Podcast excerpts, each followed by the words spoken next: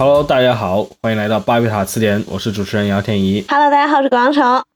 Hello，大家好，我是朱熹。这一期呢，因为各种各样的原因，我们又不得不在线上聚会了。哎，哎，又是扎音质了，不好意思啊。对，上次线上聚会的时候还没想到，对吧？这个好日子来的这么快。啊，好日子是怎么说？总之就是我们现在所处的这个城市，对吧？也因为防疫措施，所以大家不得不就我们这个。我们经常去录音的那个那个那个地点，现在也是要应该是要凭证出入吧，应该算是。也还好，但主要是就是因为又是调休啊等等，我们也考虑到这些元素。我们上一次远程录制是因为大家想休息，但这次是有点被迫的。对对对，上次有点被迫，也有点想休息，双重双重因素。对对对，我我们的制作人想休息怎么办？闲扯之余呢，我们也带回来我们五一之后的第一期新节目。嗯，然后今天的节目呢，我们要半炒冷饭，半聊新话题。哎，为什么是半炒冷饭呢？因为呢，第一，人家有人聊过这个问题；第二，我们在过去的节目里面也谈到过，嗯就是关于所谓的这种公众人物啊，因为犯下了各种各样的错误，无论是被舆论还是被法律，相当于踢出了公众视野的这个嗯过程。在欧美呢，现在也有一个这种说法，叫做所谓的 cancel culture，就是取消文化。大家可能之前关于什么罗琳啊，什么，包括现在正在发生这个嗯。约翰尼·德普和安伯·赫尔德的这个庭审啊，这些事情跟那个对，包括就是更加最近我相关的。还还看到那个什么 Chris Pratt，也有人说他什么，说他啊，对对对，那个教会涉嫌什么歧视 LGBT，也有人在要求抵制他，嗯反正就很多这样是的，是的，是的，对对对。但是就是在中国我国，跟中国情况可能还不太一样。嗯嗯，在中国的话，我们有一个词大家都很熟悉，就叫封杀。嗯哎，这个其实是很严厉的一个词，我们总体来说也很确切的理解它这个意思，就是我刚才最早提到，就是你为完全被踢出公众视野，你不去参加这种演艺活动，你就很少作为一个公众人物出现了。但是呢，它跟大家现在说的这种取消文化是有点不一样的，就是纯粹的封杀的话，嗯然后我们觉得在这个取消这个意思下面，也确实有另外一些人，包括另外一些事件是更加符合这个概念的。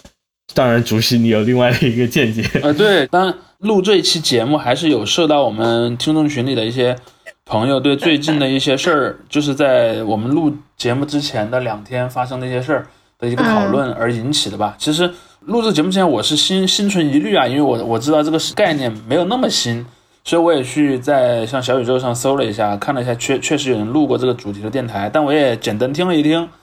嗯，我觉得说的还有很多，其实或者说和中国这个情境结合的是没有那么好的。我我要提出的一个观点是什么呢？我先提在头上，一会儿我再慢慢论述。就中国事实上是没有什么所谓取消文化的，呃，或者说中国发生这个行为，你可以取个别的名字来概括它，但不能用取消文化，因为这样的话你就把两种完全不同性质的东西给混淆起来了。嗯然后我们可以先说一下什么是取消文化，我们请那个天怡来给大家解解释一下。用英语，用英语。取消文化，它其实是个非常直白的翻译嘛，就叫 cancel culture、这个词汇本身啊，其实是有一点这个文化挪用的这个意味在里面。因为说一个人 you're cancelled，就是你被取消了，这个是是一种俚语，来自于这种非裔美国人的群体的，他们有时候这种开玩笑的，就说啊，我不想见到这个人。，you are cancelled，这就是很个人之间的一个交流的时候会提到这个事情，就是我跟你绝交啊什么的，或者是我不跟你交往了这样一个意思。然后慢慢的，它被主流化了之后，于是被拿到了公众场合，主要是在这个 Me Too 运动之后开始特别明显的出现了。因为有些人就是 Me Too 运动当时指证是真正有犯罪的一些好莱坞的制片人啊、明星啊嗯等等，比如说哈维呃维恩斯坦这样的。但是还有一些人，很多人是有人指控，但是还没有上法庭。有些人他们就会自称自己是这个被别人编造的谎言给这个陷害了。啊于是我就他们就开始就说我们是这个被 cancel 的受害者。其实它很大一部分语境是来源于这个的，就是很多人这种自辩的一个方式。嗯他就说现在我们处在了这样一个 cancel culture，因为真正去一开始去取消，就是比如说去指控啊，或者去呃在网上呼吁，就是去追讨某些艺人的行为的这些人，他不会说我们自己是要去取消你。在至少在最开始的时候，最开始的时候说取消文化的很多人其实是那些打引号被取消的人，对，然后他们会以这样一个受害者的身份。但是呢，随着刚才就提到，随着时间推移呢，大家也就就是通用。这个词越来越他觉得哎，这个词还挺好用。扩张，对对对对对。于是有些人甚至会主动，就是我们应该去 cancel 它或者怎么怎么样对，啊、嗯但是这个问题，无论是呃了解之前的罗琳相关的那些事情啊等等，在欧美的语境下也是很混乱的。因为一方面大家说这个 cancel culture 是有一个这种所谓双标存在的，因为一方面。那些艺人总会说自己被 cancel 或者怎么样，但是其实他们就会说，你现实中很多其他的公众人物也有很多非常严重的丑闻，就是对于美国人来说啊，就比如他们的政客啊，或者是他们这种大的公司的领导啊，他们也有各种各样的丑闻，但他们就反而就从来没有说被怎么样，实际上遭遇过什么损失，甚至罗琳本人也没有实际过遭受过什么损失，人家。华纳的这个版税拿的不亦乐乎，对吧？成成千上万的拿每年拿钱，所以大家就说这个 cancel culture 也许就是这些不甘心的人自己造出来的一个靶子，也有这样一个说法。啊，你是说那些被取消的人自己说自己对，但其实他并没受到那么实际的对他，他就是说遭到了舆论的攻击，这是一回事，但是他们并没有说遭到什么实际上的。对，就是因为这里面这里面涉及到一个很大的问题，就是说这个取消指什么？嗯这个词其实，在你会发现在不同的案例当中指的东西可能差别特别大。比如说，在可能在某些案例里面，有一个艺人他可能被指控有某种不正当行为，比如说性侵犯也好，或者说什么发表过什么种族歧视言论也好，嗯就会有人首先这个有一个一开始的第一个阶段是要求取消的，比如说就可能会有很多呃很多那些参与抵制呢说，呃首先我们不会再看这个人演的剧或者他什么写的书了。同时呢，我们也呼吁他的唱片公司、他的电影公司，或者说他的什么跟他合作的电视台，你们这些大机构，你们不要跟他合作了。但是这一般是一个呼吁的状态，然后那个呼吁的状态能不能转为这个事实是不一定的。比如说，就像有很多喜剧演员，他、最近不是也出出了很多关于喜剧演员的这些争议嘛？嗯嗯，比如说某个喜剧演员说了一个很过分的笑话，然后那个可能就有人说，哎，我们要抵制这个演员。但是想想杨笠包，括这个克里斯洛克，对啊克里斯洛克，包括说那个 David Chappelle，对吧？嗯然后他们都有类似这样的一些行为，然后可能这些取消可能一定程度上成功了。举个例子，比如说可能那个卡佩尔他可能比方某一部争议特别大的节目可能被在视频网站上被下架了，但不代表这个人全面被封杀。嗯嗯又或者说可能他有一场演出取消了，但这个人他他也没有什么推特就把他号给封了，对，或者说电视台从此不请他去做节目了，远远不是那样的。甚甚至像我们刚才讲的那个 Chris Rock Rock 也是一样的嘛。Rock 其实他并没有因为这个事儿就丢工作了。嗯嗯嗯你看支持他的人，反正他人各有各的道理说，然后他自己该干嘛。甚至我还看到一个说法说，甚至他说了这番话之后，他的那个演出的票价在黄牛那儿还涨价了。对对，更火了是吧？所以说这里面就涉及到了第一个问题，就是在欧美的这个语境下，因为当然主要是美国了，就是其实不太存在于一个，比如说有一个类似于中国的广电总局这样的部门，对，那个部门能够说我发一个文，发了那个文之后呢，所有电视台、所有的那个什么各种各样的平台上，你就见不着这个人，这个人从从此就查不死人了，他做不到这一点。嗯。所以说，呃，其实 cancel 我理解它的第一层的意思应该是一个市场选择，嗯。比如说，如果有足够多的人呃选择不去看某一个人作品，那那个人的作品可能就由于商业上的回报跟不上，他就消失了，或者说跟他合作的那个机构担心这个商业上会失败，就不跟他合作了。这是一个市场选择的一个过程，就是抵制，相当于就是抵制。其实从某种程度上讲就是抵制，但是有一个问题，抵制这个行为对于成本越高的东西越容易成功，对于成本越低的东西越不容易成功。举个例子啊，嗯比如说你要抵制的是一个电影演员，电影演员参加一个大片，那个大片可能要什么，比方说花什么一亿多、两亿美元，嗯那那个电影公司很就很可能很顾忌这个这件事情。但如果你抵制这个小说家就没用啊，写小说是没什么成本的。嗯 所以对于一个出版商，甚至比方说我那个小我这个小说家以后我就不找出版商了，我就在个人 blog 上面连载小说，啊或者我在什么什么类似于起点中文网这种地方连载小说，你还能把我怎么样？嗯所以，所以这里面就有这么一个因素，其实，在欧美语境下，这种基于商业上的抵制，的行为是其实很有限的。虽然有时候你会发现，呃，想要去 cancel 一个人的群体，他们往往会把这个声势尽量往大了造。嗯就比如说，我就在网上发起一些连锁的行动啦，然后在推特上搞个什么 hashtag，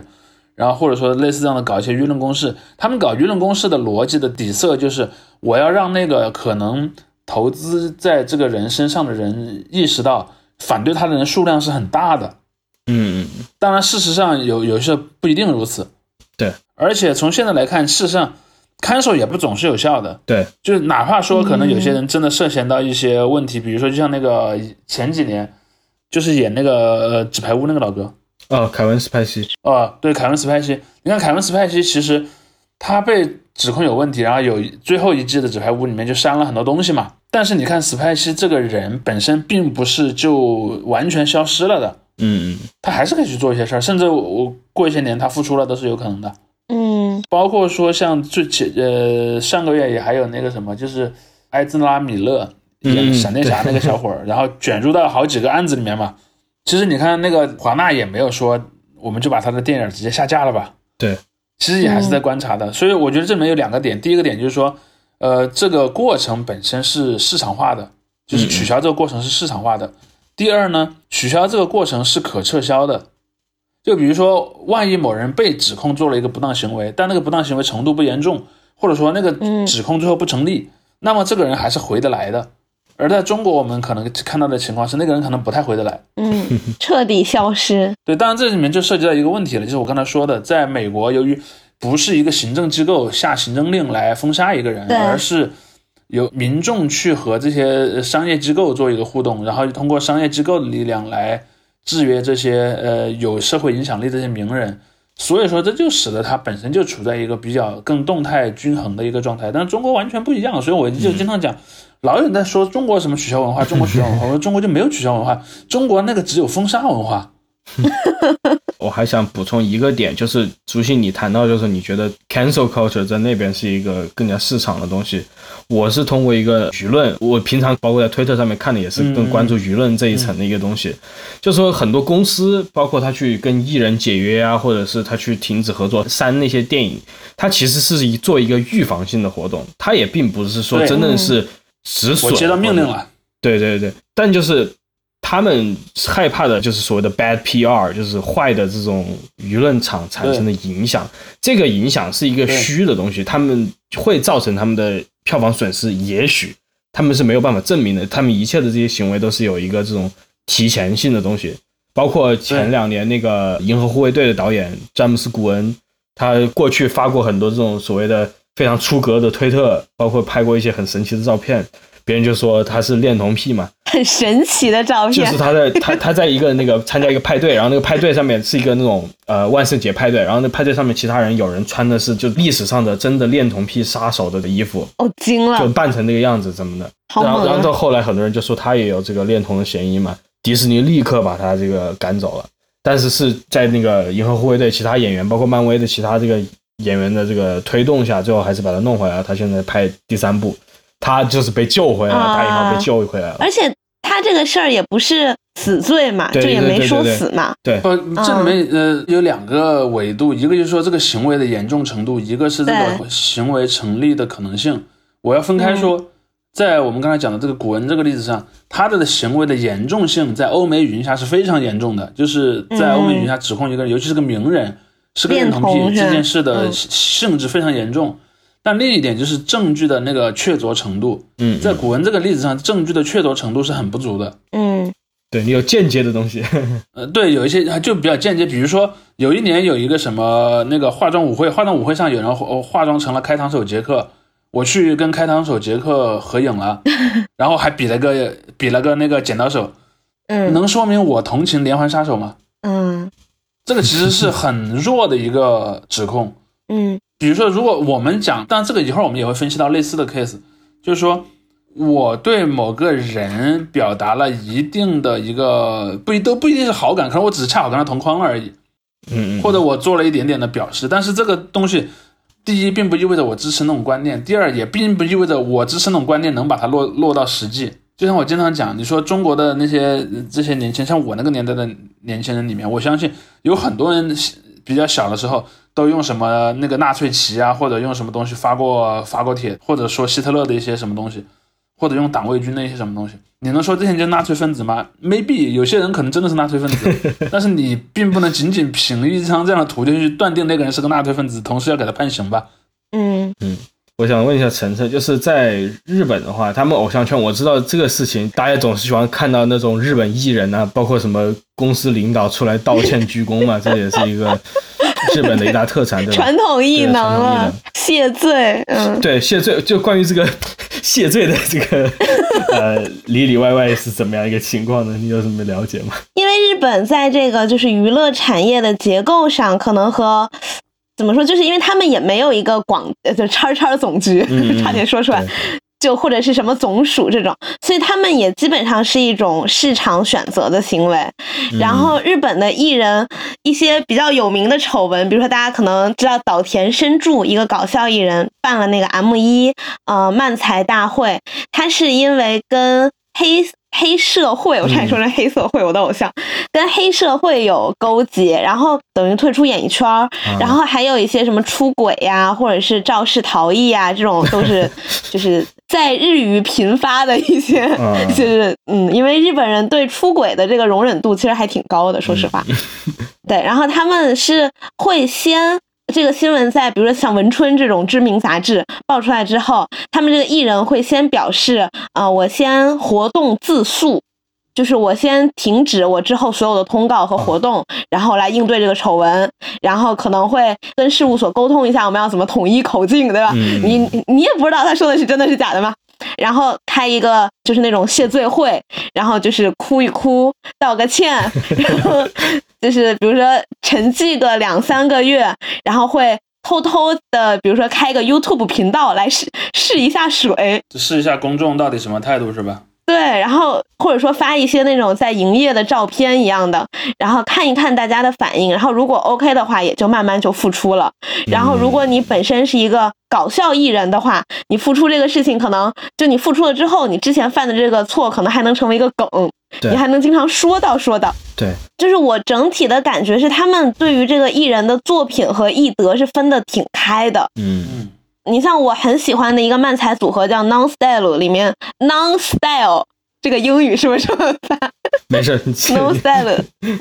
就是没有风格吗。对 对对，他的那个吐槽艺，他就是肇事逃逸，然后他肇事逃逸以后是隔了一百多天，然后就是回归了异能界，然后又、嗯因为他们搞笑艺人主要靠线下的演出，然后就是开始在剧场出现呀什么之类的。这个之后呢，他们还会经常拿这个他开车呀，什么忘了踩刹车呀，对对对，来当梗。那当然，我觉得这本身也是因为他的这个错没有到那么的严重，可能你设身处地想一下，也不是完全不能理解，可能就害怕嘛，所以就就先逃了。然后加上他后面也是有负起责来，所以就是。怎么说，就是也会觉得说啊，那知错能改，也就人都有犯错的时候。对，当然，这个就是艺人和偶像什么的还不太一样，但是我觉得在中国好像就是大家都是这样，就你不能犯错，嗯，你犯一点错你就完蛋了。但中国其实也不是一直是这样的。你提的这一点是挺重要的，就是关于这个道歉行为的，因为我记得是去年什么时候吧，去年年初的时候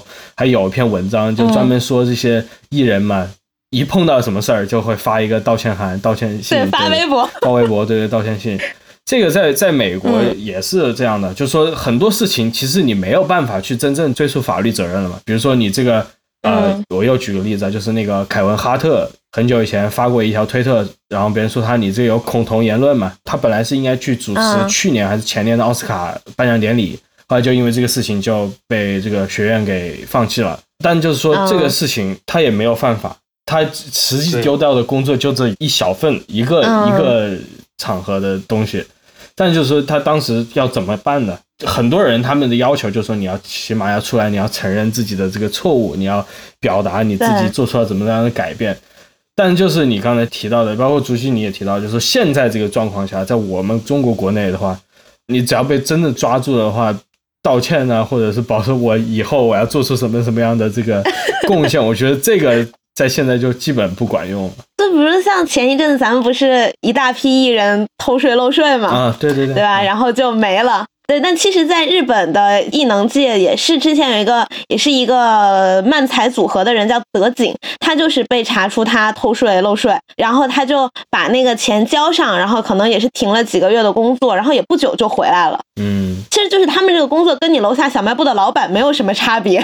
他交完罚款，他就会接着回来开、开店。明白。对，呃，但是也也是因为他们的像之前一直都说他们的。收入没有像咱们的艺人那么的庞大，就是一个你听都没听过的数字。他们的收入可能也就是差不多吧，因为毕竟他的收入要养一个公司，所以可能比普通人的时薪要高，但是也是一个能接受的范围。所以相比之下，大家对他们也没有那么大道德上的要求。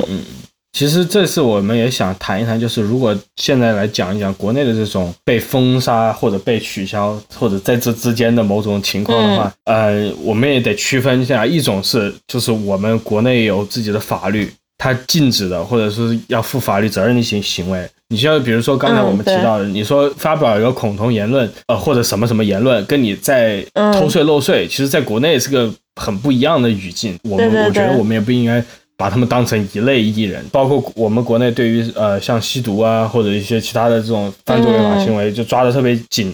所以这些情况，比如说在欧美可能没有怎么样，但是在在我们国内也有非常严重的后果。这种违法犯罪的，我觉得是一种，还有一种也是我们今天可能话题比较侧重的一点，就是很多人其实他是并没有犯法，包括我们开头提到说我们听友群最近在聊的一些事件等等。就很多艺人，他就并没有说违反了哪条法律，但因为国内的很多这个行政手段是通过一些法律之外的一些文件来进行推行的，这进入了一个有很多灰色地带的这种情况。我也想把这个颁布的一个劣迹令的一个基本内容给大家说一下。这个叫什么？国家新闻出版广电总局办公厅关于加强有关广播电视节目、影视剧和网络视听节目制作传播管理的通知，这是全名。然后里面考验杨老师普普通话的时候又来了。但这这个文件它就是强调，就是说我们是要封杀劣迹艺人的。然后何谓劣迹艺人呢？就是。有吸毒、嫖娼等违法行为和丑闻劣迹者，然后这个整个定义的话，其实总体来说就挺模糊了。因为你吸毒、嫖娼，这是个非常确切的，你的法律条刑法里面也可以找到，要或者民法里面也可以找到。但是丑闻是怎么定义呢？对吧？嗯，这里面其实刚才那个天怡说的这一点，我觉得有一个很好玩的地方。第一呢，通知不是法律，嗯，就在即便在中国啊。我们稍微做一个简单的普法，我我当我我我我知道可能有很多听众是知道的，但是可能还是有些人不太清楚这里面的区别。就是说，首先违法和犯罪这两个事儿就不是一码一个概念，对对，就是犯罪是违法的子集，对对对，就是并不是所有的违法行为都到了要用刑动刑才去去去解决问题，因为犯罪特指是那些要负刑事责任的事情嘛。所以第一是犯罪是真包含于违法的，而违法呢？又和违反一般的行政命令其实是不一样的概念，就是因为行政令的有效性是低于法的，行政命令应该说只在和法不矛盾的前提下才有效，而一般的法呢又只有在不和宪法矛盾的时候才有效。呃，那么就经常我们会看到有一些政府出了一些行政令，当然有些行政令其实本质上它在法理上是有违法违法嫌疑的，但由于没有人敢去挑战它。所以他就一直那么执行下来了，在中国其实也有类似的问题，所以经常我们会看到有很多东西，甚至是通过一些，比如说，呃，某某政府部门的一纸通知，甚至都不是通知，可能就是个口头传达的一个什么指令，就执行下来了。这个其实，在从法学的角度来讲，其实问题是非常大的。那我们先不管这一点，我们先不管这一点，我们先聊到呃，聊回刚才天怡说的那个问题，我觉得呃，有一点说的特别好，第一点就是说。当一个人因为他的一些言行而在公共场合中被抵制，甚至是被禁止的时候，我觉得第一个大的要做一个二分的，就是说那个行为本身是不是有最低限度的违法。我先不去分违法和犯罪的这个区别，就是不是在最低限度上违法了。这里面有个边界是什么呢？类似于我讲了一个冒犯某个群体的话，这件事儿可能是不符合公德。但是一定是合法的，嗯，因为在大部分的国家的法律里面，人都是有言论自由的，嗯，比如说我真的跑到现实生活中，我去殴打了一个同性恋，那肯定犯法了，但我在网上说，嗯。哎，我觉得同性恋这个群体就是不太好，这个话不得体，但我不犯法。嗯嗯嗯。所以这是第一个区别，就大部分言论行为是不涉及到犯法的，就是在至少在美国那样的国家里面，你如果你只是打嘴炮，就就就不涉及犯法，这是第一个区分。第二个区分就是说，你的这个这个人被取消或者说被被消失吧，我称之为被消失的动力来自于哪儿？嗯是来自于公众的压力呢，还是来自于行政命令？比如我们我们说回中国吧，比如说现在中国以前其实有一个很有意思的点，你看七八年之前是没有什么封杀这个概念的，嗯，因为七八年之前你要成为一个文艺工作者，基本上就是一个特权嘛。就比如说你得是个什么部队文工团啊，或者什么政府的文化部啊，或者什么作协这样的，你才可以存在文艺工作。那个年代的确也有一些什么某个人的那个电影或者小说突然就被禁了。举个例子，《武训传》嘛，对吧？嗯武训传》就消失了。但我们、嗯我相信不会有任何人说《武训传》是一个取消文化的受害者，因为很简单，它跟公众对它的评价没有任何关系，就是一个来自政治上的命令把它给封杀掉了。嗯而七八年之后才开始有封杀这个概念，很简单，就是说七八年之后开始有了一些，它本身不是行政机构的一部分的文艺从业者，当然一开始还比较少。一开始，比如说中国电影的这个市场啊，好比说早期电影演员大半还是那些传统的什么文工团呀、什么那个剧院啊这样的一些传统文艺机构里出来的人，但是呢，可能这个过程慢慢的市场化了，出现了一些更野生的没有单位的这些文艺工作者。那这个时候，封杀这个词就出现了。嗯嗯，因为这些没有传统意义上的国营单位的这些文艺工作者呢，他就行为上就不受我这个单位的纪律的约束嘛，那他可能就做了一些什么出格的事儿，比如说错了话，做了一个什么坏的行为，然后怎么样？嗯然后那这个时候，由于你没有单位，那我传统上那种单位去处罚他又做不到，那只能怎么办呢？把他这个人给封杀掉。嗯所以是我觉得很大的一个逻辑，就是从八十年代之后出现了所谓的封杀的文化，是一个最重要的根源。呃，我脑子里能想起几个典型的例子来，一个就刘晓庆嘛，刚你刚才也说了那个陈彤说的偷税了，刘晓庆就偷过税啊。刘晓庆在八十到九十年的时候是非常火的，她演过可多可多，对对对，她还是春晚主持人嘛。对她演过可多电视剧，还主持过可多的节目了。然后后来因为嗯偷税，她不就从公众视野当中消失了吗？但我要提醒的一点是，你看刘晓庆是从来没有彻底消失的，就是这个人还能讨论，而且呢，他以前演的剧你也还能看，并不因为这个人偷税了，他以前的剧也就跟着嗯，消失了，对吧？而且他嗯他在牢里的时候还要不停的新闻的报他们。呃 是的，人家就是真的火呀。还有另一个例子，我觉得也很典型，就是有一个歌手叫做毛宁，嗯嗯啊、我跟你想说，杨钰莹呃，杨钰莹是另一回事儿。先说毛宁，他们两个不是 CP 吗？呃，不是，呃，我说的是他们被他们是不是 CP 不重要，我说的是他们是怎么消失的，他们是两个不同的逻辑而消失的。啊，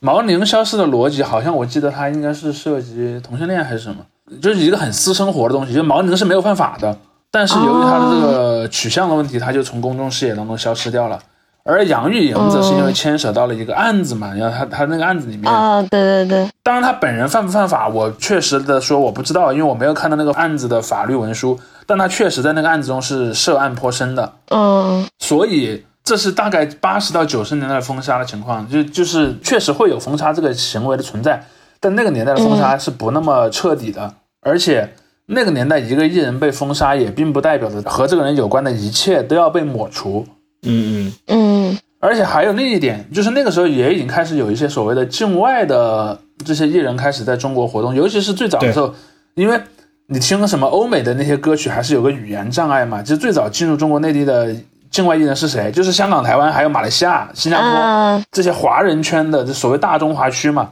这些华人圈的这些艺人进入到中国内地，但那就是很容易涉及到冲突。比如说什么两岸问题，什么香港的问题，包括说还有一些可能有些东西在外头是可能准合法的，或者说不问不说的那种状态，但是内地很敏感，那他可能就会被封。举个例例子，张国荣，嗯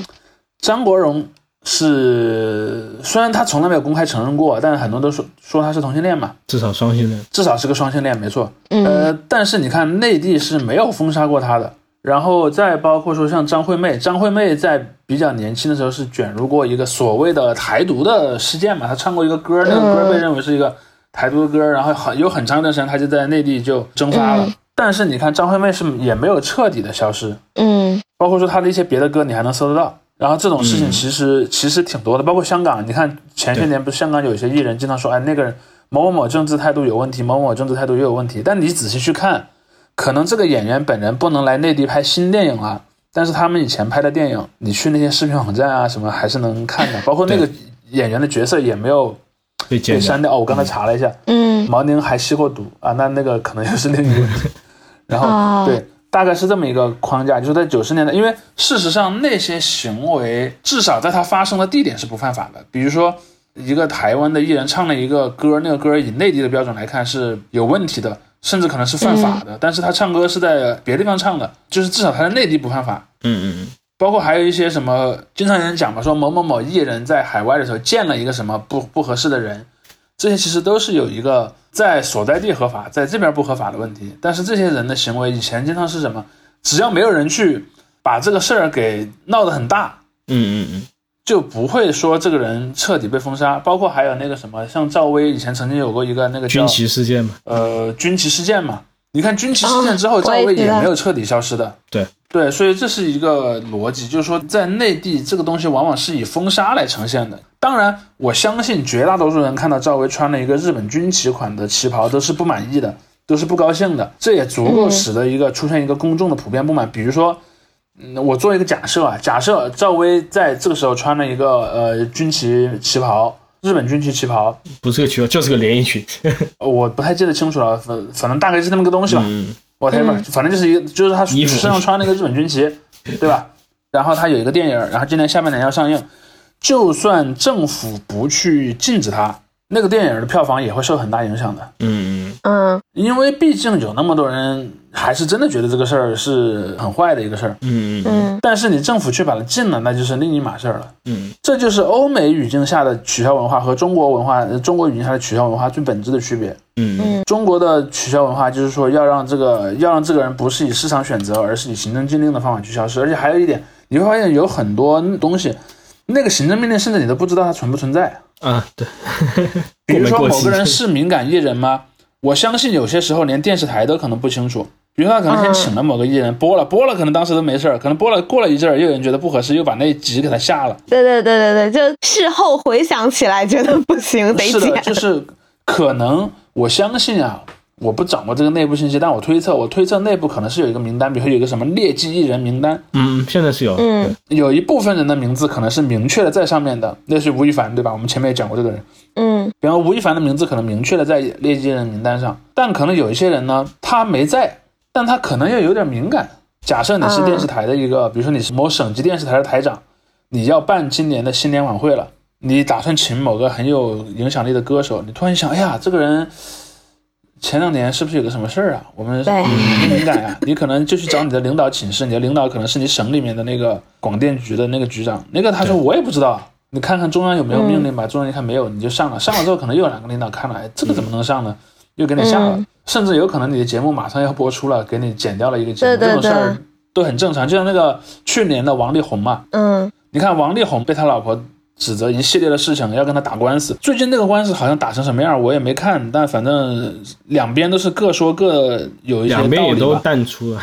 是，但你发现有一个很有意思的现象，就是当时因为那个事儿爆出来，好像就是在十二月。其实，因为你知道去年防疫政策很紧嘛，有很多那个什么跨年晚会啊，什么一些演出的节目都是提前录好的，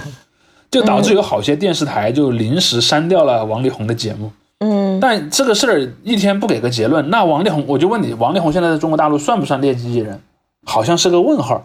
我感觉在公众眼中是的，但是就是没有定性。对没有定性。所以从这个逻辑上来讲，中国是有一部分的取消文化的，就是说，确实会有这种，比如说，假设我是某某某省电视台，我已经请王力宏录了一个节目了，钱我都给了王力宏了，嗯但是由于公众出现了这么大的一个舆论，那几天他成了全网的焦点，我不得不把它下掉。很有可能在这个过程当中，呃，上级的广电局是没有给我这个命令的，但我担心，嗯万一这个命令没来，然后我就把它播了，播了之后，我反而很多人来骂我，嗯嗯，我提前把它给下了。这个是有点像那个美国的，就是说市场选择。嗯它是这个商业机构主动下架了一个艺人的作品，但它也还是有区别。我认为这个东西还是跟美国那个不一样，它的逻辑仍然不是我害怕公众不选择我，我是害怕后面上头会追我的责，嗯嗯嗯而不是害怕公众。所以说，我觉得这也是我一开始的那个立论。我说中国压根儿就从来没有真正的和美国等价的那种取消文化，中国的取消文化就是所谓的给你引个东西，给你一个行政力量把你给封杀掉。就真的是取消了，你就没了。呃，对，当然你用什么词无关紧要了，但是我认为不能把这两件事儿用同一个词去说。是那这样的话，你就会认为那、那两个事儿是同样的事儿。我非非常反对，认为那两个事儿是同样的事儿，嗯嗯他们两个的区别非常非常的大。当然，再说回中国，中国其实有两个典型的例子嘛，一个就是说有明确的违法，比如说吸毒、嗯嫖娼，嗯然后什么偷税漏税这样的一些行为，其实这些行为相对来说就是犯法了，然后行行政令把它给禁了。这个行为你可能从实体正义上你不认可它，但是从程序上问题不大。但我要提醒大家注意的是，最近几年这种行为是有一个扩大化的倾向的。嗯比如说，就像前前两年那个英烈法出台之后嘛，英烈法出台之后就导致了一个结果，就是言论很容易入罪。嗯嗯嗯就是在以前，比如说，比如有个人吸毒了，他是明确做了一个吸毒的行为，但是比如说有个人他，比如说他他点评了一个历史上的人物，或者说他去了一个历史古迹的点，但那个点可能我们这边认为是不好的，这个东西就涉及了一个问题，就是他有这个言论自由吗？嗯在以前呢，还是会有人很多人觉得他不得体，就像那个赵薇，赵薇穿了一个日本的军旗的图案在身上，人们会认为赵薇这么做不得体，不符合公德，但赵薇是不用为这个事儿负法律责任的，嗯嗯对，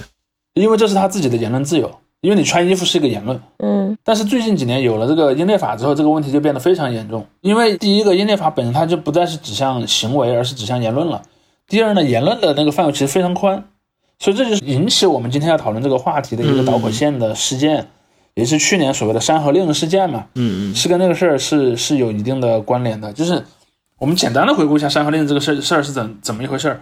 就是说，去年有一个耽美小说改编的电视剧，叫做叫做《嗯山河令》。山河令的这里面有两个演员，一个叫做龚俊，一个叫做张哲瀚。这两个人呢，成为了那年最就因为耽美而火起来的 CP，对大热 CP 吧，有点像更早的时候的那个《陈情令》里面的对对对那个那个 CP 的那样的一种网络热度吧。其实我之前讨论过一个点，一会儿我们也可以再展开聊一下，就是说在中国这个语境下，如果有两个演员成为了耽美剧里的那个好搭档，然后出名了，他这两个人的粉丝群体一定会干起来的，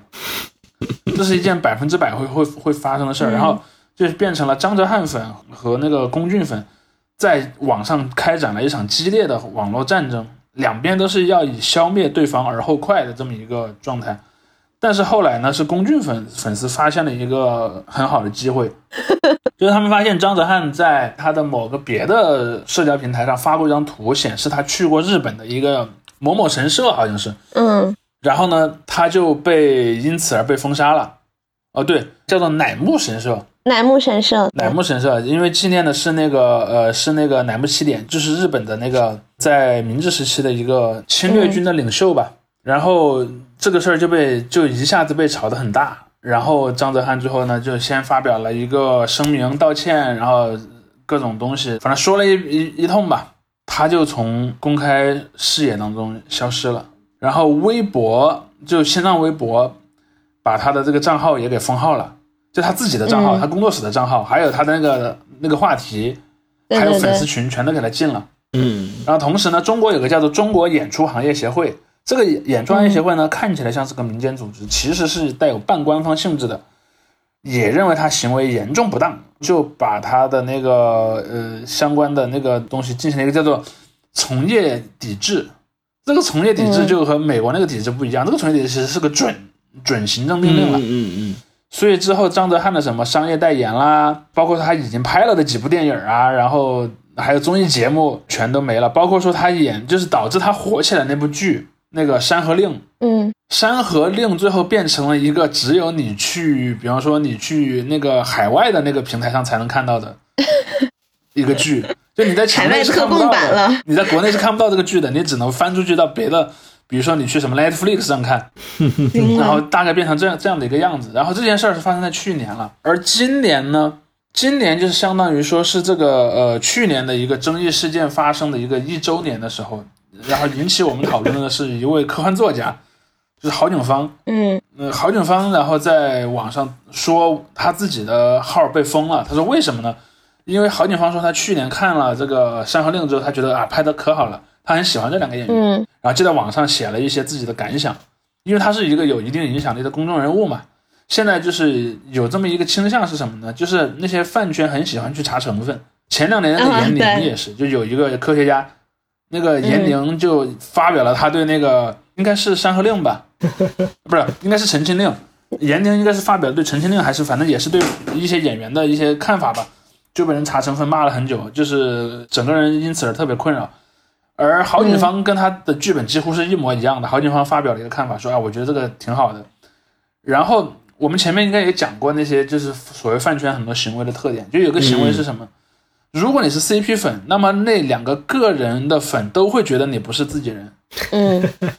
于是呢，就有很多人认为这个郝景芳是在帮着张德汉说话，然后就有很多人去攻击郝景芳，然后各种去说，比方说说他以前写小说，那个小说有敌视中国人、侮辱中国人，嗯又说他在网上评价这个中国防疫政策，然后攻击中国防疫政策不对，然后反正就是找各种理由吧，就是要去攻击他，嗯要要要去让他出问题。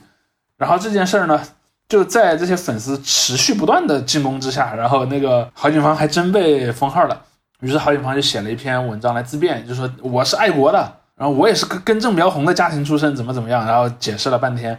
我们当时看到呢，就是郝景芳通过私人渠道发出来的这样的一个东西。然后我关注到的一个很有意思的现象，就是有很多人就会把这个事情从阴谋论的角度去考虑嘛，就是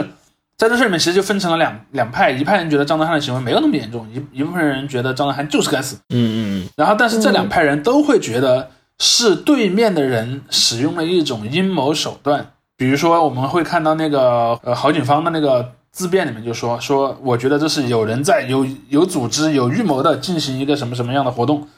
你会发现哦，他对面的人用了和他一模一样的话语，嗯，所以这个事儿是一个很好玩的事事情。就是说回到我们跟要跟我们今天讨论这个取消文化有关的东西，就是说这个事儿其实和之前肖战事件是高度类似的。对对，嗯这个事里面，我们要把它分成表和里两层来看。里，也就是说，这些人真实的原因是什么？嗯真实的原因是，就是我之前也写文章讨论过这个问题，就是在中国的语境下，演耽美剧被认为是一个坏事儿。就是事实上，公众对演耽美剧反而没有那么强的敌意。比如说，你去告诉一个直男，呃，说那个那个王一博演过耽美剧，刘刘烨和胡军，我以为你要说他们俩。那当然那个不一样，同性恋电影和耽美电影是两个事儿。啊，耽美是一批 女性作者，不也不是嗯。不是擦不擦边的问题，面相不一样。对男同性恋写的描写真实男同性恋的作品和幻想中的男同性恋的作品，这两个东西从从生物学上它就不是一个物种，这两个群体放在一起杂交是生不出来后代的，大概是这么一个水平，就是它根本是不一样的东西。然后我想说的是什么呢？我想说的是，如果你告诉一个直男说肖战演过耽美剧，直男不太会因为肖战演过耽美剧而敌视他，这个事儿不重要。包括说那个呃王一博，你说王一博这个人演过耽美剧，他压根儿不重要。但你要说哎这个人很娘炮，他很娘炮这件事儿比他演过耽美剧是更严重的一个行为。嗯就是在男性的，你知道谁觉得演耽美剧坏吗？恰好是耽美剧的观众，就是耽美剧的很多观众，他的内心是极度分裂的。就是他一方面他觉我爱看耽美剧，甚至我每年我新喜欢一个什么样的艺人，很有可能就是由那年播了什么耽美剧而决定的。但与此同时，我内心深处又有一种很深的这种，不管是羞耻，或者说担忧，或者说什么样的感情，我始终觉得这个事儿不好。对，这个事儿是是这些人被规训的结果了，就是或者说我担心，比如说我喜欢上了一个演员，我总担心这个演员曾经演过耽美剧这件事儿，在未来会给他带来一个很大的困扰。嗯嗯，嗯这是在耽美剧观众当中普遍存在的一种心态，这种心态导致了一个后果，就是一旦比方说，假设我是一个观众，我喜欢上一个耽美剧的演员了，我一定要求他尽快和这个耽美剧本身做一个彻底切割。嗯这也就使得耽美剧里的演员 CP 的粉丝特别喜欢去踩另一群粉丝。这也就是为什么你看，我相信啊，我相信王一博和肖战这两个人私下里关系可能还还不错，嗯，毕竟你像这俩人是同事嘛，对吧？一起工作过那么久，嗯或者至少他们没有理由恨对方吧。但是你会发现在他们的粉丝的群体里面，这俩人明显是不共戴天的。嗯比如说，一旦网上出现了对王一博的不好的评价，那肯定是肖战干的；或者网上出现了对肖战的不好的评价，那肯定是王一博干的。就是这是一种很有趣的这种心理状态。这是我刚才讲的，就是由于社会长期敌视同性恋，使得耽美剧的粉丝担心自己喜欢的演员由于被人认为是和同性恋有关系，他不得不去和他做切割。这是一个非常拧巴、非常扭曲的心理。但这种心理普遍存在。你再往上看，当年黄景瑜他们那个上瘾的那个剧组也是一模一样的剧本。嗯，嗯，哎，黄景瑜和谁来着？呃，许魏洲还是谁？许魏洲哦，对对对，就前一阵子结婚的那个，对。包括王力宏和李云迪，是不是？对，太，呃，王王力宏和李云迪不一样的是，他们没有这么一个电视剧的东西，嗯。但是你会发现，呃，因为前些年有人有个说法叫“王宇直”嘛，说王力宏是宇宙第一直男，就为什么？就是说，虽然有很多人很磕他和李云迪的 CP，但是人们认为被说成是同性恋是件坏事儿，所以会有很多粉丝不断的去说他是宇宙第一大直男，宇宙第一大直男，怎样怎样的的的说，所以我们就会看到说黄景瑜、许魏洲也好，包括后来的那个《镇魂》里的朱一龙和白宇，然后以及那个呃《陈情令》里的王一博和肖战，以及《山河令》里的龚俊和张哲瀚。当然，如果 CP 的顺序、公社顺序我说错了，那个请听众们多多包涵，因为我我没太分得清。然后那个，而且在我这儿其实没那么重要。但是你会发现，这四组人之间的关系是完全一样的。嗯然后他们的粉丝之间要互相捅刀子的那个心理也是完全一样的，这就是我刚才讲的，他他必须要尽快的和这个去切割关系。但是我还想讲一个细节，一个补充的细节，就是在我之前说的一个逻辑说，在中国耽美小说是被视为男女之间的正常言情小说的代餐而存在的，所以中国的耽美小说读者并不关心真正的同性恋群体的就 LGBT 群体的权益，他压根儿就不关心。他要看的就是一个什么？他要看的其实就是个男女那种范式的关系，只是我强行把它写成一个男男。所以在这样一个逻辑下，如果说某一个角色是受，他的压力会更大，就他的粉丝的压力会更大，嗯，就他的粉丝会更有动机去要把这个角色给洗白。所以包括你看，为什么我我看过很多那些耽美剧的讨论组，那些知乎的问题或者贴吧呀，或者那些群里都会说，请问在这部剧里到底谁是受啊？因为你知道电视剧是不 不能把这两个人真正的性的关系给写出来的，所以说他们是兄弟观众只能自己去脑补。比如说，你看 A 角色他是一个更主动、更有掌控力的人，所以他应该是攻；嗯然后 B 角色他是一个哎呀一个白白净净的一个一个小可爱，他可能是个受，类似这样，人们只能去从这种逻辑上去去去看，甚至你会看到有完全不一样的结论，或或者有人说，你看原作里谁是攻谁是受，那么这个应该也是，总归他们会用类似这样的方法去分，分就会导致一个就是说。受的这个角色是一个更有这个压力去去洗白他自己的，而不是应该也不能叫他洗白他自己，而是说他的粉丝要去洗白他，嗯，是这么一个逻辑。所以说这这就导致在粉丝当中他们开战的欲望是非常强的，这是理逻辑，就是他真实的逻辑。那么表逻辑又是什么呢？这个逻辑说出去，我相信如果我们的听众之前没有了解过耽美这个概念的话，会觉得我刚才说的话完全都是一个疯狂的人的自言自语。但事实上，这个事儿就是在耽美的观众当中是普遍存在的。但是由于他要说服的人，比如说我想要消灭掉他的竞争对手，我不能直接去告诉公众，因为那个人演了我的这个演员的同性 CP，所以我要让他死。这个原因说服不了任何人，所以他们只能去寻找这个人有一些其他的坏行为。于是我们就进入了而这些坏行为是严重到，对对这些坏行为必须严重到能够触发行政处罚的程度，我才能够让我的逻辑去成立，对吧？所以我就会去找，比如说我喜欢的演员的 CP，他辱华了，嗯，他吸毒了，他怎么样，whatever 吧，反正对，总归是某个原因。那样的话，他就不就彻底消失了吗？他彻底消失之后，我喜欢的这个演员就可以独自美丽了。嗯，但我们会看到有两部类似的剧走向了不一样的结局。一部剧呢就是《陈情令》的这个演员 CP，一个就是《山河令》。《山河令》里面因为很简单，张哲瀚的那个言言论，他由于是发生在一个呃英烈法生效之后，同时是在中国网络上这种抓汉奸的这个氛围特别明显的一个年份，所以呢，嗯他就中招了，就彻底消失了。对，甚至他消失之后都还没消停。因为前两天我还看，就是他自己还通过别的渠道发了一个手写的信，就说我已经不做演艺行业了，请各位适可而止，大概有这么一个意思。为什么呢？他说我退出演艺圈之后，还有人老是去骚扰他，或者说去 P 他的图，在网上发一些关于他的言论，还有甚至有包括他骚扰他家人什么的，这就是一个很有意思的现象了。就是说他被彻底的消灭了，甚至还有人在不断的去挖坟去追杀他这样的一个状态。而肖战和王一博的故事走向了另一个剧本。就是，嗯，不管是王一博对肖战，还是肖战对王一博，都没有抓到任何这种足以使得他，嗯嗯，从那个真正意义上消失的行为，对吧？嗯。但是肖战这边确实是得罪了更多一般人的，嗯嗯嗯。因为肖战的粉丝虽然会说是下坠这部很很出格的同人小说才触触发了他们去举报这举报那，但是对于公众来讲，我感知不到啊。我只感知到我是个 loser 用户，或者或者对我是个。A O 三用户，我并没有参与侮辱你们肖战，对吧？但你却要把我整个 A O 三给我干没了，整个 Lofter 给我干没了，那我找谁说理去？刨开全社会当中是王一呃王一博粉丝那群人和是肖战的粉丝那群人之外，大部分普通人眼中，肖战那方错误是更大的。虽然肖战那方可以说我是一个被很冒犯的小说激怒了，但是我还要再补充一点，就是说那个冒犯的小说，你会觉得那个小说冒犯本身也是你自己的一个偏见。当然，我今天不展开论述那个问题，我就只能说后面这些事儿。但是你会发现，肖战的粉丝导致了呃那个 A O 三这样的网站被封，但是肖战本人的行为在中国不违反任何一条法律。对他其实本人他甚至没有什么行为，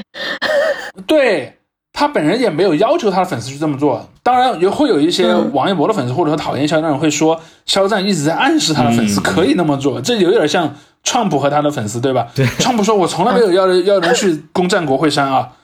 那个苍天有眼，我是一个无辜的人，只不过我是在大喊选举舞弊而已。”对，然后但是可能会有很多人说：“你看，你天天说选举舞弊，不就暗示你的粉丝可以去干那样的事儿吗？”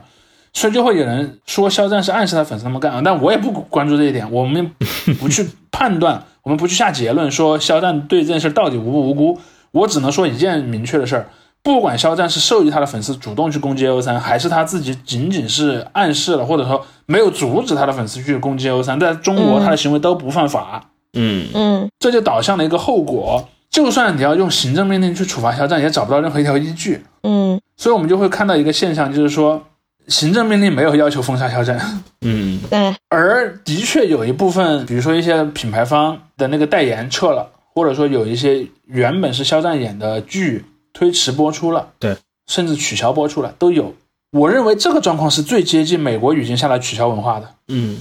就因为它太过于边缘，边缘到中国的法律没有明确的去规制它，所以说王一博也好，肖战也好，甚至后面的段公俊和那个张哲瀚是找到了一个里面涉及到关联上法律了。如果这个战争仅仅停留在什么耽美啊、同人啊这样的一些行为的框架里面，你怎么找也找不到犯法的。实际上，这在这一点上的那个。呃，所谓的抵制是召唤不出来这个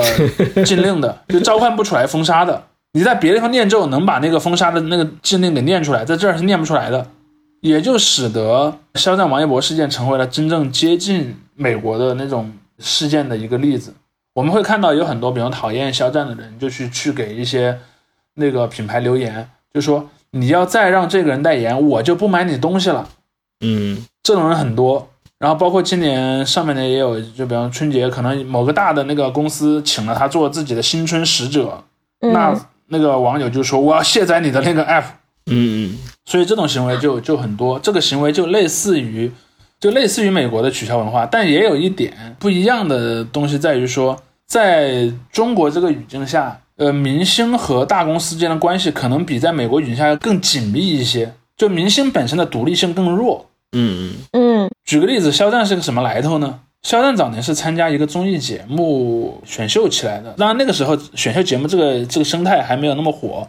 所以他当年的那个男团其实是不太受人关注的。他参加节目之后，他就签了个经纪合同，那个经纪合同在挖机机挖嘛，就是那个是一个跟湖南台还有跟腾讯的关系都很密切的一个公司。所以就一直有一种阴谋论，说为什么这么多人去抵制肖战，但肖战还能活跃呢？那都是因为有腾讯给他撑腰。但我想说的逻辑是，腾讯撑不撑腰其实不重要，重要的是你这个逻辑连不到一个足以让他被封杀的点上去。所以他是被封杀不了的。在中国这个语境下，他是封杀不了的。呃，同时呢，腾讯可能确实也也有一定的动力保他，但是腾讯保不保他，不是他被不被封杀的关键因素。比如说，腾讯已经投了几部他演的电视剧了，我已经拍完了，你总不能不让我播吧？我可能最多把它放到仓库里冻一冻啊，我等几个月。就像刚才程程说的，我等几个月，我再放一个预告片，我看有没有人上来抵制我。好像不多是吧？不多，那我下个月我下个月播，大概是这么一个逻辑。所以这就是我看到的一个现象就就是在中国，呃，所谓抵制文化跟在欧美语境下完全不是一个东西。嗯，我觉得这里可以引入另外一个概念啊，这个概念跟 cancel culture 有一定的联系，但其实是不一样。它更多的是强调一个具体的行为，也就是所谓的 deplatforming。你中文翻译过来，你可以当做拆台。它的意思就是说，比如说，哎，在美国现在有一个这个右翼 KOL，我说我要去伯克利演讲，这时候我伯克利的这个进步学生，我全部就堵在那个演讲门口，我不让你进去，我强行不让你这个活动进行，或者是一开始啊没到这一步，我们就不停的去给学校抗议，后来学校就说 OK，我们不请他了。包括之前那个俄乌战争爆发之后。之前有很多他们 在在欧美网站网站上，他们他们开始抓俄奸吧，他们就说，呃，你这些原来为今日俄罗斯上过新闻的、写过文章的这些人，我们都得把你们这个清算一遍，赶出去。嗯，要不就是赶出去，要不就是说要，要不就说，哎，你看看就知道骂美国，原来就是普京给钱了，什么什么。但但就是就是 五十万这样的情况，它是一个非常具体的行为。它就是通过纯民间的手段，或者是半商业的手段，来让你没有发声的渠道。这个跟我们谈到的这个，无论是封号啊，或者什么，是有一个交集的。但中国不太一样，因为又回到最早提到这个顶层逻辑不一样嘛，就是因为我们有个自上而下的一个结构在这里。对，但就是你刚才提到这个肖战的情况，确实比较特殊的，就是大家一直在，也不是大家，一部分人一直在尝试去 deplatform 他。就是想去拆他的台，这样可以说，所以他一直就是今年也许评了一个什么奖，但是明年要上一个节目又上不了，怎么怎么样，所以他一直处在这样一个上下颠簸的一个状态。他消失吧，求求他了。这是，但是很多人爱看这个戏啊，可能现在也不爱看了。前两年头疼。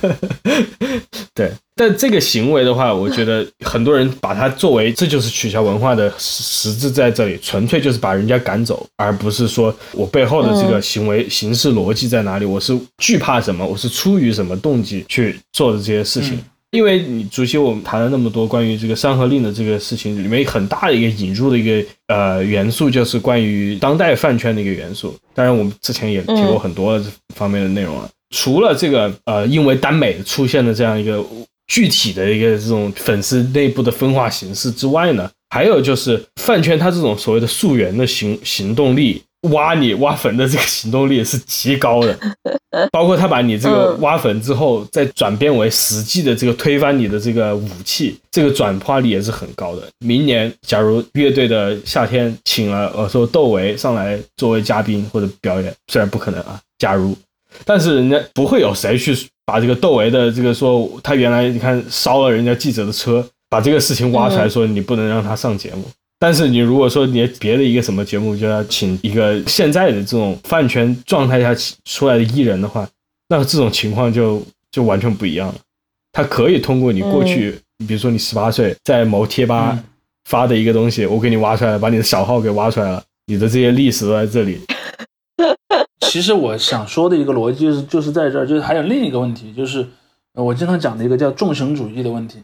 就是说。惩罚和行为是要相匹配的，嗯，比如说偷东西关一年，杀人死刑，然后那个什么抢劫关五年，这种是是有个梯度的，嗯，但是在当下的这个国内的这样这样的一种语境下，处罚这种所谓的社会性的处罚，它往往是不分轻重的，对，就往重了给你搞。对，就是什么行为，你只要过了一个线，全都是永久封杀。因为实际上你看前些年不是这样的，前些年就像我们刚才已经说过的，像刘晓庆这种人，对吧？他偷过税没错了，但是呢，他然后过了若干年，比方说他自己，因为他自己判刑了嘛，嗯，他去监狱服刑了，服完刑出狱之后，他还是有自己的人权的嘛，他可以去工作，他可以去干嘛，如何如何都可以。包括说还有像当年一个很有名的例子是高晓松，他以前酒驾过，对吧？大家都知道他酒驾过，然后酒驾被抓了，然后后来他还被那个呃交警聘为那个就是反酒驾的宣传大使。嗯你放在今天，你不敢想象的。但是在那个时，在那个年代，这一件事儿是可以做得到的。就是说，人们是相信所谓的 second chance，就是这个人以前做过错事儿，我相信他有可以改正的空间。嗯嗯而最近几年，你会发现在中国语境下，尤其是在这追星的这些比较年轻的这追追星族群体里面，他们越来越相信一种，或者至少他们假装自己相信以下的这么一种观念：一个人要是犯了错，就永久要被处处罚。嗯，嗯我相信他们不是相真的相信这一点。而且他不是一个赎罪，他就是叫做无间地狱。对，就是你消失就对了。呃，为什么我说他们不是真的这么想呢？比如说去年有另一个选秀节目，呃，就是《青春有你》，《青春有你》里面有一个选手不也被举报有问题吗？嗯嗯然后就是当年曾经在韩国参加过节目，然后回来参加《青春有你》，一度是那个非常领先的一名选手，叫于景天。但最后呢，他被别的人举报说他家里有一些设计、设计违法，但那些东西我认为证据都是非常薄弱的，甚至可以说说完全不、呃、不成立的逻辑。然后说他家里有问题，后来还牵涉到那个所谓的什么粉丝集资买奶买奶票倒奶的事件，最后导致这个人也算被封杀了吧？但我不太确定是这件事儿里面有没有明确的行政令去封杀他，但总归他最后是从公众视野当中消失了。我就当时关注过一件很有意思的事儿，就是于景天的粉丝其实也是我刚才说的这种年轻的追星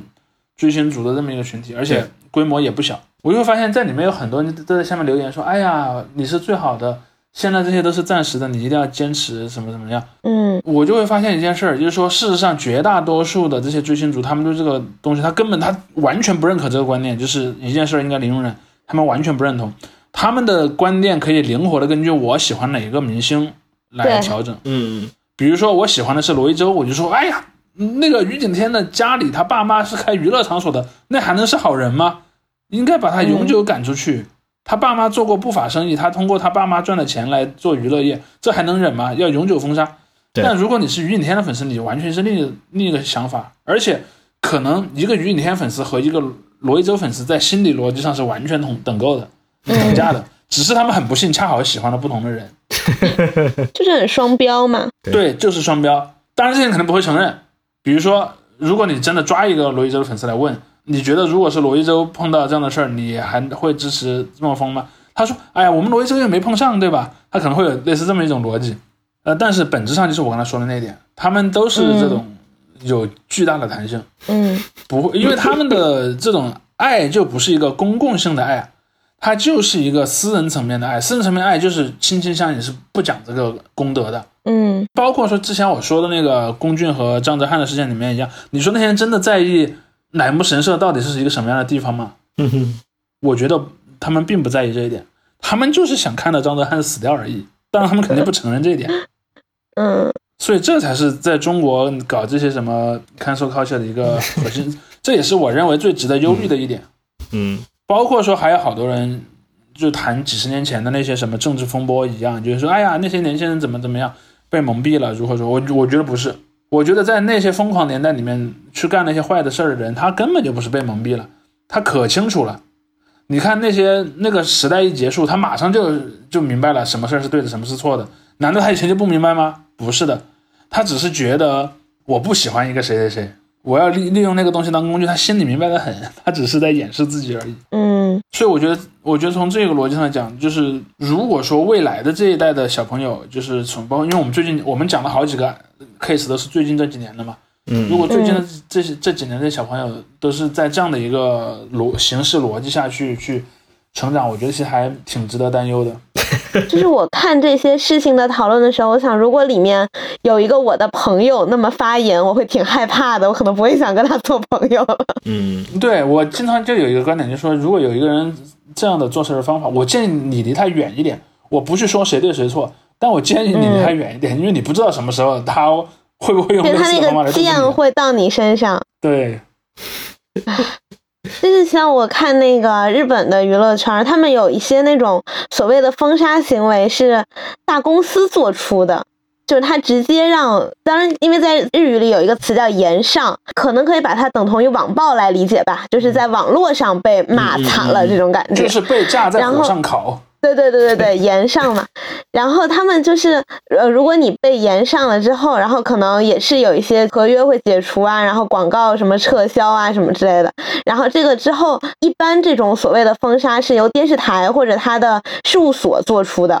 就比如像有一个史史上究极大渣男近藤真彦，就是他跟松田圣子、中森明菜甚至梅艳芳都有过一些感情纠葛，这么一个究极大渣男，然后他当。当时也是逼的，好像是中森明菜吧，割腕自杀还未遂，然后什么之反反正就有很多抓嘛。然后他在近期又被爆出婚内出轨五年，然后终于杰尼斯跟他解约了。就他出轨了五年，好像是跟一个普通人吧。哦。然后他终于被公司解约了之后，大家就是喜大普奔。但是在这之前，他从那个昭和时代开始就犯下的那些事儿，就是大家虽然从昭和时代开始还行，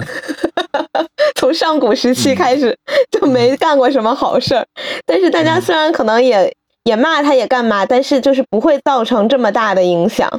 是直到他公司忍不了为止。不过这也是一个题外话，就是这种男男艺人出轨啊，或者怎么样，在各个地方基本上都是相当于成本最小的，对，也是比女艺人要要要大的。包括呃，去年有个朋友跟我讨论了一个很有意思的问题，今天也想跟大家分享一下，就是一个思考，就是说，你看为什么？在网上老是爆出那个什么男偶像和什么女粉丝私联，或者男偶像婚外有什么不是不是婚外圈外有个什么女友，甚至可能还什么结婚生子，这种事儿特别多呢？为什么说女艺人、女偶像身上这种事儿就没那么多呢？我很简单，男的做这件事的时候，他的心理压力也小一点。就女女的可能就他在做之前，他已经被很多心理压力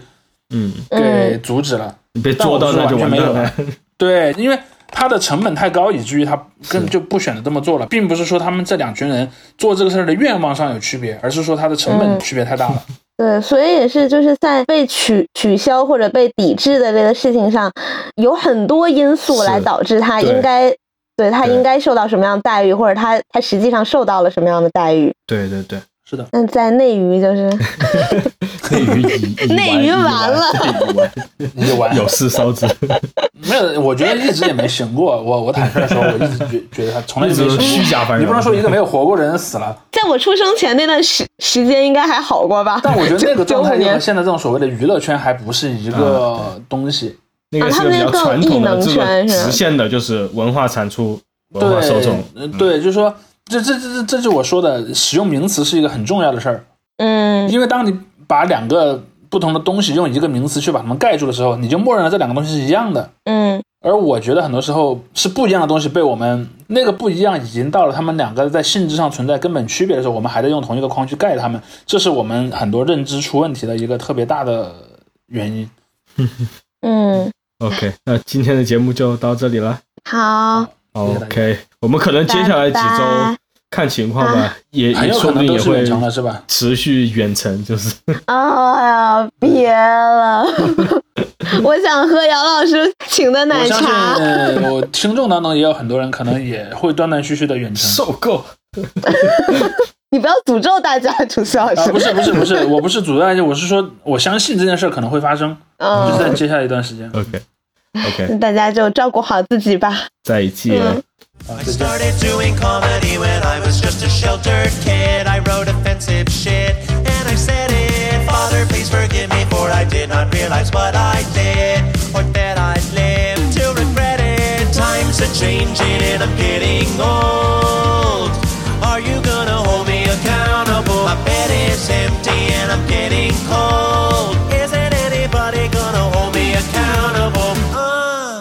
problematic. It's a problem. When I was 17 on Halloween, I dressed up as Aladdin. It's a problem. I did not darken my skin, but still it feels weird in hindsight.